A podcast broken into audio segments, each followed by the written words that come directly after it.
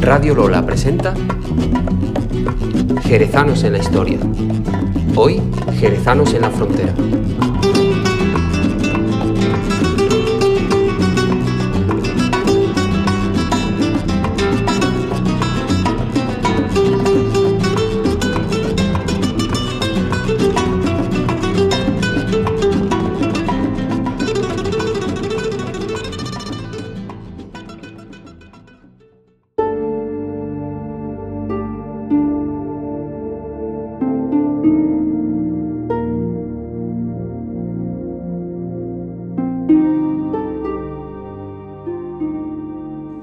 Durante la Edad Media, Jerez fue testigo de honor del enfrentamiento que se vivió en España entre cristianos y musulmanes, una lucha antagónica entre dos formas de concebir la realidad, no solo en el ámbito de fe, sino también en lo que a cultura, sociedad, economía, valores y política se refiere.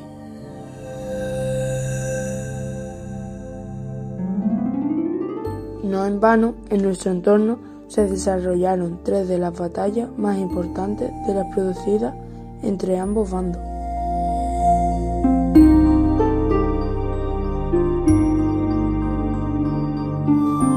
La batalla del Guadalete en el 711, que abrió el paso a los musulmanes de Tariq, que terminaría conquistando la práctica totalidad de la península, a excepción del norte. La batalla de Jerez de 1281 en la que Álvaro Pérez de Castro derrotó al musulmán Injud, recuperando la ciudad tras más de cinco siglos bajo el dominio musulmán, aunque en primer momento permitieron a los mudejares seguir viviendo en un protectorado, y la batalla del Salado de 1340, con la que los cristianos afianzaron su reconquista en la zona.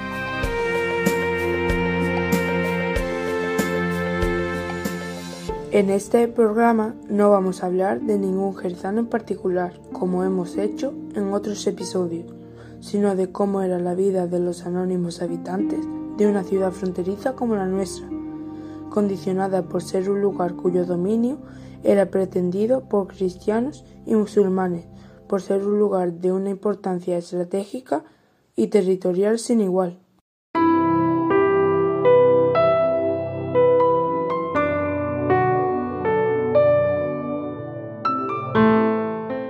En 1264, tras la revuelta mudéjar que tuvo lugar en la ciudad de Zerich, el rey cristiano de Castilla, Alfonso X el Sabio, decidió incorporar definitivamente la ciudad a su reino expulsando a los musulmanes que hasta ahora la habían gobernado.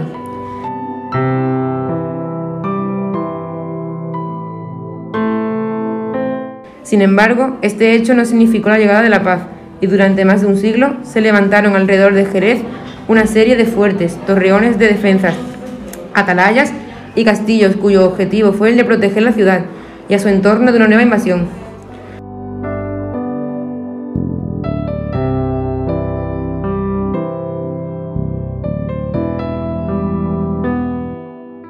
Fue precisamente este hecho el que hizo que se renombrara la ciudad, primero con el topónimo cristiano de Jerez, que sustituyó a Cherich, y más tarde con el añadido de la frontera, por ser este territorio que lindaba con el reino nazarí de Granada, último reducto de dominio musulmán.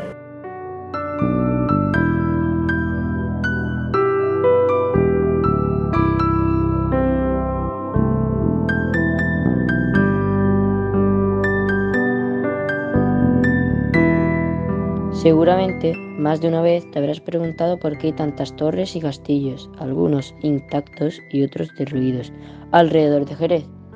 Torrecera, Torre Malgarejo, la Torre del Reloj de San Dionisio, el Castillo de Gigonza, el Castillo de Doña Blanca, Mesa de Asta o torres que de pronto aparecen en lo alto de un cerro o en mitad de un viñedo. Son algunas de esas evidencias defensivas con las que has podido encontrarte. Hoy en Jerezanos en la historia vamos a dar luz a tus dudas y te vamos a explicar por qué se construyeron, la ubicación en la que se localizan y su función.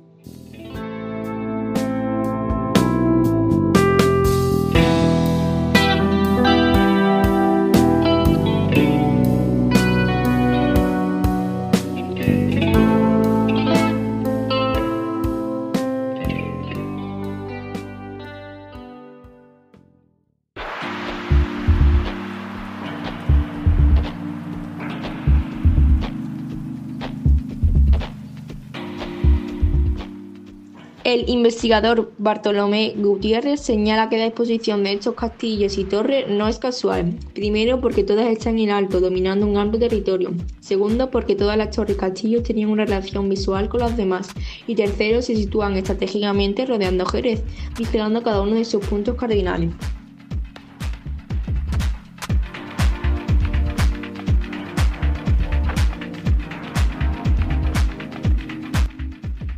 Razón de este hecho está en que si desde alguna de las construcciones defensivas se divisaba acechando a algún enemigo, se aprendiera una antorcha gigante llamada hacho incendiario brasero para dar la señal de alerta al resto de un posible ataque y preparar la defensa de la ciudad y del entorno de un modo eficiente.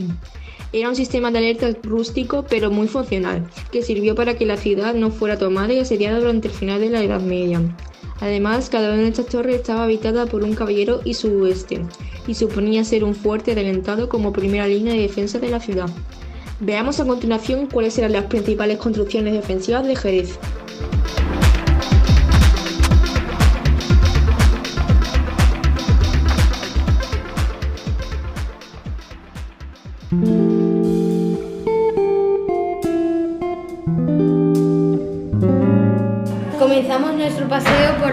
Este, concretamente nos vamos a una de las torres más importantes, la situada en la actual pedanía jerezana de Torrecera, a unos 20 kilómetros de la localidad.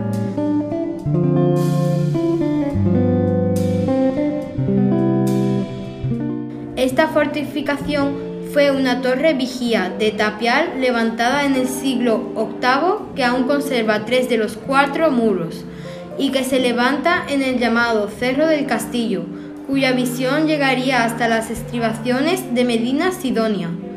Desde su altura vigilaba la zona de la Vega, del Guadalete y el valle del arroyo Salado de Paterna, camino natural con la ciudad musulmana de Alcalá. Esta zona, antaño poblada de villas romanas y cruzada por un acueducto, era una zona esencial para el control de las rutas que unían el sur de la provincia con el resto del territorio.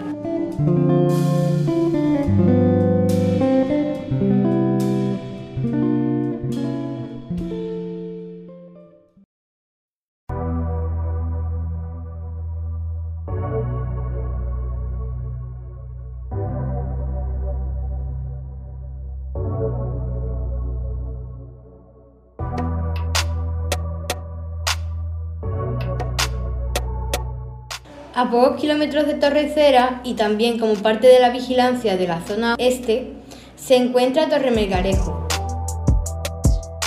Ubicada en el antiguo Camino de Arcos, domina los llamados Llanos de Caulina, zona en la que se sitúa nuestro instituto, y tiene conexión visual con otras fortificaciones como la de Sierra de Gibalbín.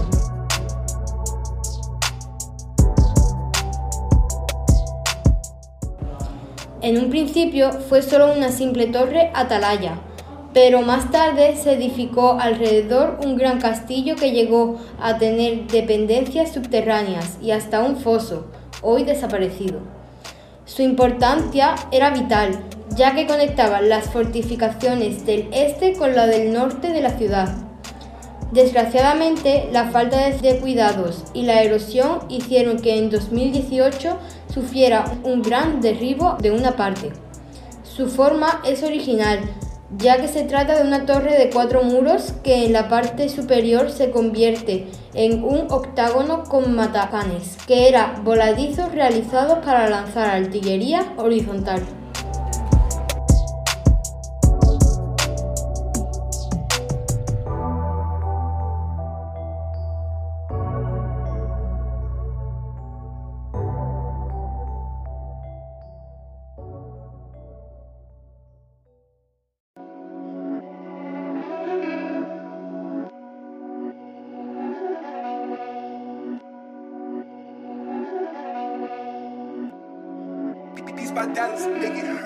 Pero sin duda lo más relevante es que la zona este contaba con dos grandes castillos avanzados para proteger a los cristianos de los ataques musulmanes.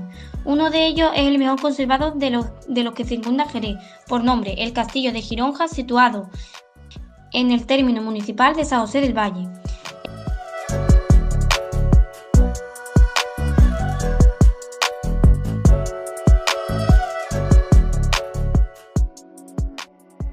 Castillo de origen almohada tiene una planta cuadrada de dos cuerpos.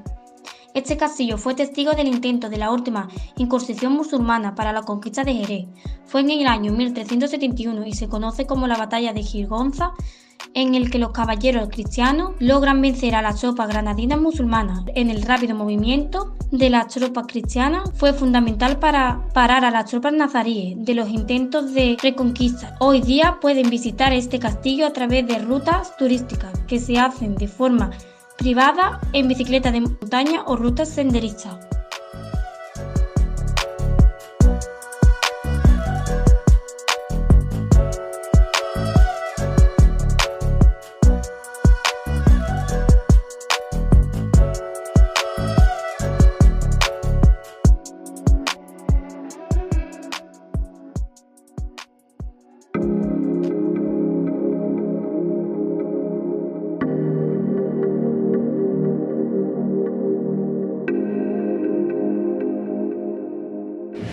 Junto al castillo de Gigonza, en la zona este se encontraba también el castillo del Tempul, situado en el término municipal de la localidad de Algar.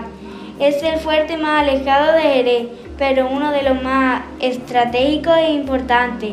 Fue construido en el siglo XIII por los almohades, pero utilizado fundamentalmente por los cristianos cuando recuperaban la zona del dominio musulmán.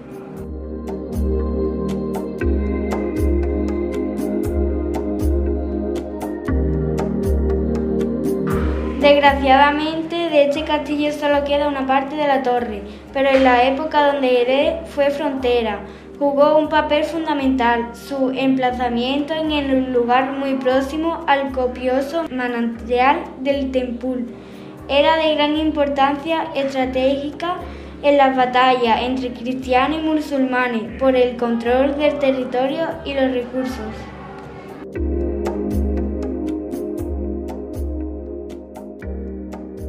Nos vamos a trasladar al norte del contexto jerezano, al ser la zona que comunicaba con Sevilla. Esa ubicación no necesitaba tantas construcciones defensivas como la parte este. En ellas encontramos varias edificaciones importantes.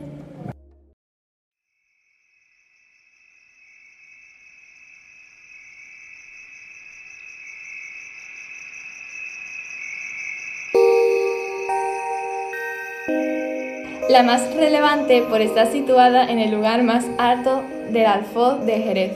Es el castillo de Gibalbín, desde el que se divisaban prácticamente todas las torres, atarayas y fortalezas, constituyendo el fuerte centinela por excelencia.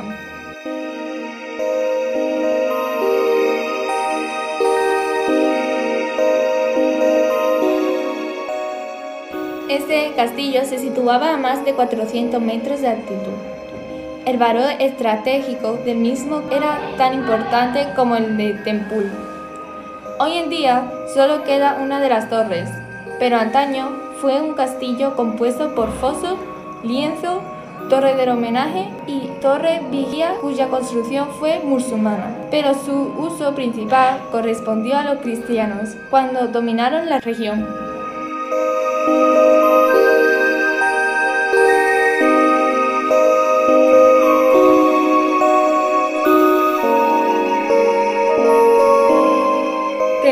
Contacto visual con el Alcázar de Jerez y la torre del reloj de San Dionisio, lugar desde el cual los caballeros nobles a los que se les dejaba la defensa de la ciudad tenían su morada.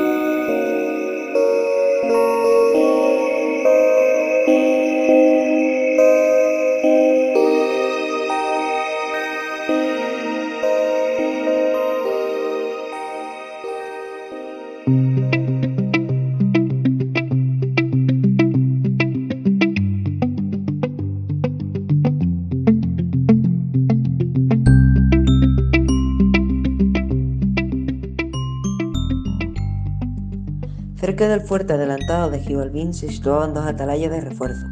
La primera se llamaba Torre de Santiago de Fe, que se alzaba en las mesas de Santiago, junto al camino de Bornos, en el emplazamiento donde se situaba una aldea medieval que crearon los cristianos, para repoblar la zona y obtener más producción. Algo necesario por el crecimiento ingente de la población de nuestra ciudad tras la reconquista de Alfonso X.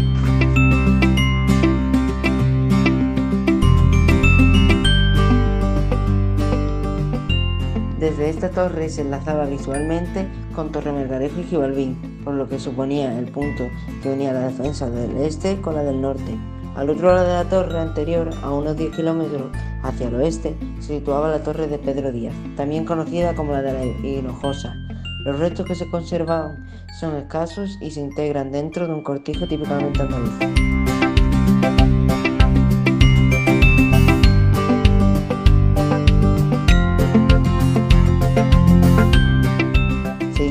Camino hacia la parte oeste de la ciudad. Allí encontraremos tres construcciones defensivas de importancia alrededor de Jerez. La primera es la que se sitúa en la zona de Machernudo, con una torre espectacular que lleva ese mismo nombre. Esta torre está levantada en un cerro que domina todo el campo de viñedos del camino de Sanlúcar. Enlaza visualmente con el norte, que es la torre, que es Geolvín, y con los demás fortalezas del oeste. Hoy día la torre de Machernudo forma parte del cortijo de la viñeda del Majuelo, siendo una construcción magnámina en un entorno puramente rural. La segunda torre es la que se sitúa en la pedanía de Mesa de Gasta, fabricada con tapiales y cuya existencia la conocemos a través de documentos escritos. La tercera es la torre de Alijar, ubicada en el antiguo camino de Sanlúcar y cuya base forma parte de las construcciones del actual cortijo que tiene el mismo nombre.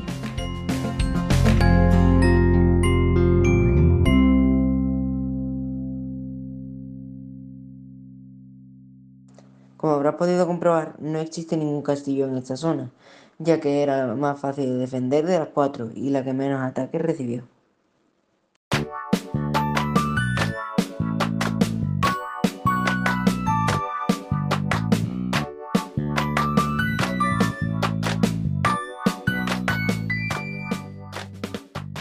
Finalizamos nuestro viaje por la defensa del Jerez de la Edad Media, por las fortalezas del sur.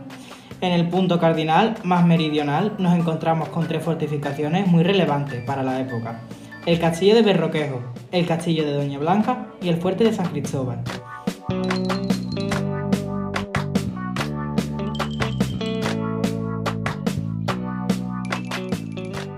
Del castillo de Berroquejo poco se sabe, solo, solo que se trata de un castillo creado por los musulmanes, que posteriormente se convirtió en un fuerte cristiano con Alfonso X.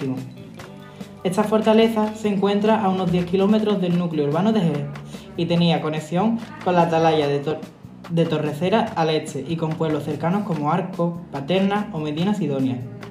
Actualmente solo queda una torre, del que fue uno de los castillos más importantes de la época, y se encuentra pegada a la autovía que nos lleva hacia Algeciras a la altura de la salida a Puerto Real.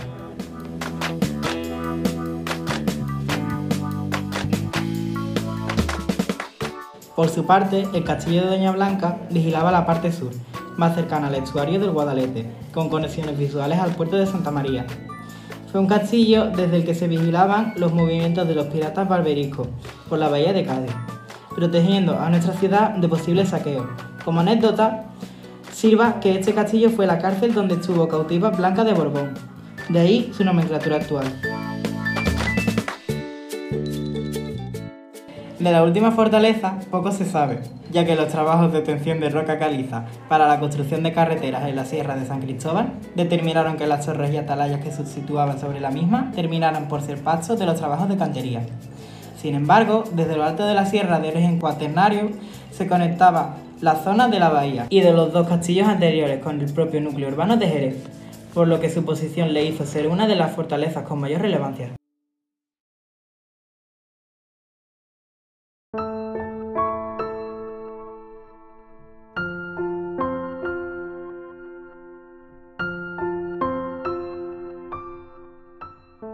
Sea como fuere, desde la conquista cristiana de la ciudad tras la revuelta de los mudejares, llevada a cabo por Alfonso X el Sabio en 1264, hasta la definitiva batalla de los Cueros, acaecida en 1325, donde las tropas cristianas dirigidas por la alcaldesa del Alcázar de Jerez, Elena de Salazar, el alfoz jerezano fue en escenario fronterizo donde los cristianos defendieron la ciudad aprovechando el complejo defensivo creado alrededor de la ciudad, mientras que las tropas moras nazarís intentaron sin cesar volver a dominar la ciudad.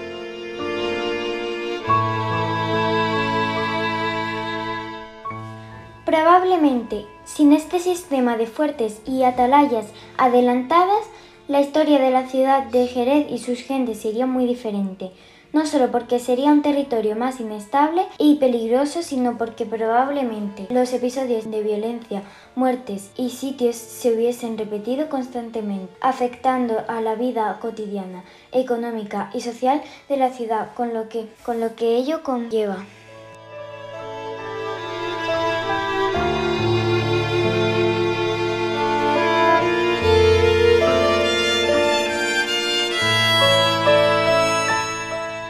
Sirva este programa para dar a conocer nuestra historia a todos los ciudadanos de Jerez y aportar un poco de luz a una época tan apasionante como desconocida. Esperamos que hayas disfrutado del episodio 4 de Jerezanos en la Historia.